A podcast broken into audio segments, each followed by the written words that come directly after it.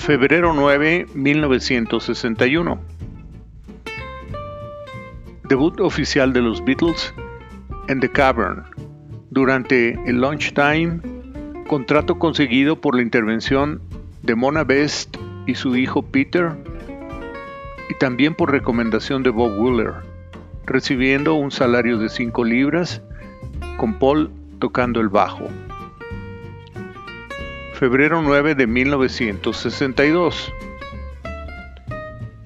Los Beatles tocan en la caverna durante el mediodía.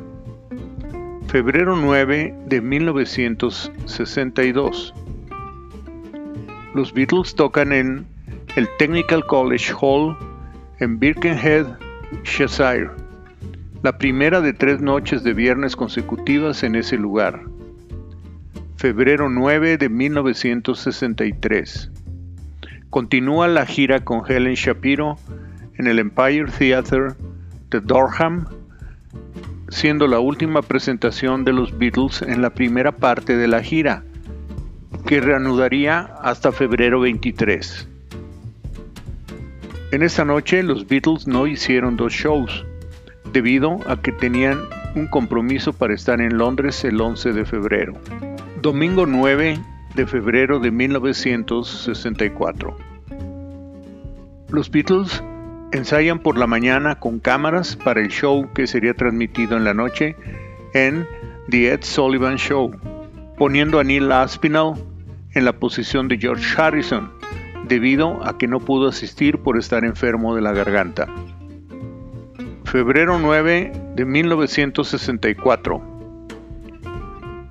En el estudio 50 de la CBS en Nueva York, en el set decorado con escenografía de flechas, los Beatles presentan por primera vez en los Estados Unidos su show en el programa The Ed Sullivan Show, interpretando cinco canciones en vivo. Tres durante la primera parte, que fueron All My Loving, Till There Was You, donde las cámaras enfocaron a cada Beatle mostrando su nombre y cuando enfocaron a John añadieron la leyenda Sorry girls, he's married. Lo siento chicas, él ya está casado. Y She Loves You.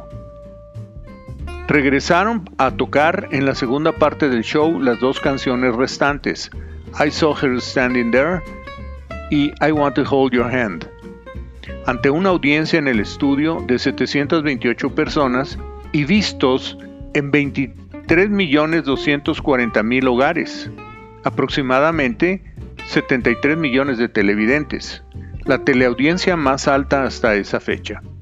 Completando el elenco de esa noche estuvo el cantante y banjoísta británico Tessie O'Shea y el reparto de la puesta en escena en Nueva York del musical de Lionel Bart Oliver, estelarizada por Georgia Brown y David Jones, futuro integrante de The Monkeys, y el actor Frank Gorshin. El show se transmitió de 8 a 9 de la noche y fue repetido el domingo 12 de julio de ese año a la misma hora.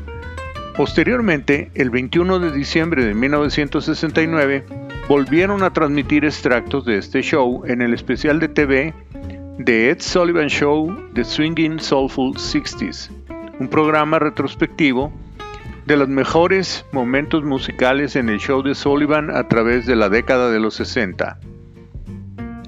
Febrero 9 de 1967. En Regent Sound Studio de Londres, por primera vez los Beatles grabaron fuera de los estudios EMI, grabando las tomas 1 a 3 de la rola Fixing a Hole, siendo la toma 2 marcada como la mejor.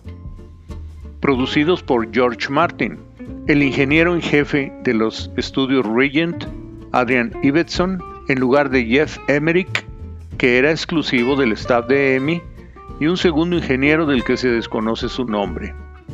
Se graba el sonido de un harpsichord, pero no se identifica plenamente quién lo tocó febrero 9 de 1970. En el estudio 2 de Abbey Road, de 2.30 a 6 de la tarde, Ringo Starr graba la rola Whispering Grass, arreglada por Ron Goodwin, en cinco tomas de 2.30 a 3 de la tarde y luego de 3 a 6 grabando la voz de Ringo en la rola Have I Told You Lady That I Love You con arreglos de Elmer Bernstein sobre una grabación orquestal hecha en los Estados Unidos y traída a Inglaterra. Febrero 9 de 1970. En el estudio 2 de Abbey Road en Londres, de 6 a 7 de la noche, se mezcla la rola Have I Told You Lady That I Love You para el primer álbum de Ringo en solitario denominado Sentimental Journey, febrero 9 de 1972. Arranca la primera gira del grupo de Paul McCartney Wings en Nottingham City. Es la primera de 11 fechas tocando por universidades del Reino Unido exclusivamente para estudiantes.